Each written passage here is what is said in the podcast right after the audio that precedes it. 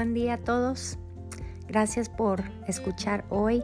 Hoy he estado pensando mucho sobre lo que recién hemos estado celebrando aquí en este país y pues en, muchos otros países que es la resurrección de Jesús, la victoria de Jesús sobre la muerte. Y en muchos lugares hemos estado escuchando qué implica eso a nuestras vidas, qué, qué es lo que podemos recordar y celebrar durante este tiempo.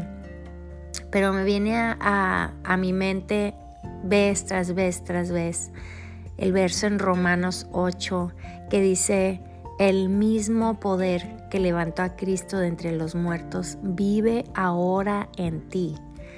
Y este verso ha estado en mi corazón desde hace varios años ya, una vez que tuve la gran bendición de poder ir a, visitar la tierra santa, como le decimos, ¿va?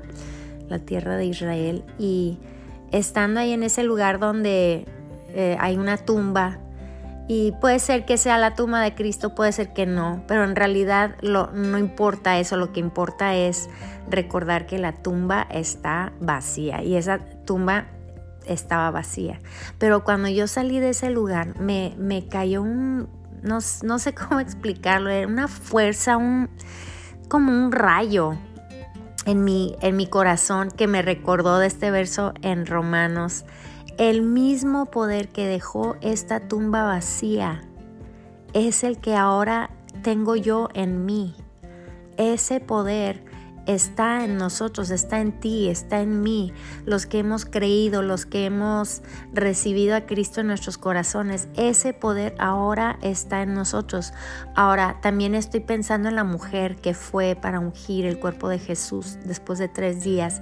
Cuando ella fue allí, encontró el poder de Cristo ya resucitado. Y nosotros muchas veces podemos ser esas, esas, esas personas que llegan a, esa tumba, pero fíjense bien, o sea, no llegamos ahí para buscar un poder o para buscar alguna, algún beneficio. Ella fue ahí para buscar a su amigo, para buscar a Jesús, a quien ella amaba. Y esa es, yo creo, la clave, que nosotros lleguemos a ese lugar buscando a Jesús, buscando aquel que ha salvado nuestro corazón, buscando aquel con el que tenemos deseo de, establecer una relación, una amistad. llegamos a ese lugar recordando que Él primero nos ha amado a nosotros, que Él ha sacrificado su vida, que Él ha pasado por, por todo lo que sufrió por tal de que nosotros podamos acercarnos a Él.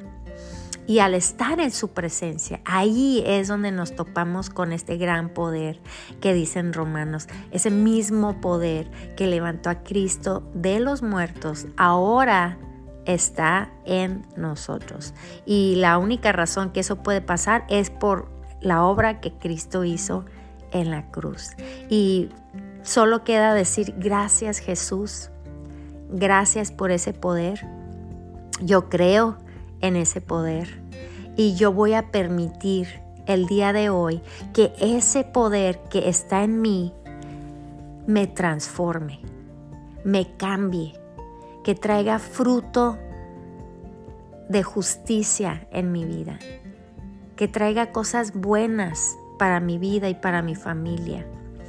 Yo creo que ese poder de Cristo que mora en mí no está ahí que ese poder yo lo voy a, permitir que cambie mi interior, que cambie mi forma de pensar, que resucite fe en mí, que resucite sueños, que resucite relaciones, que resucite esas cosas muertas que hemos tenido enterrados ahí por mucho tiempo. Ese mismo poder que está en mí que levantó a Cristo de entre los muertos. Yo voy a permitir ese poder cambie y transforme y me dé la vida que Jesús ha prometido. Una vida de abundancia. Esto no quiere decir que me voy a hacer rica, no, pero una vida abundante es una vida que tiene para dar a otros.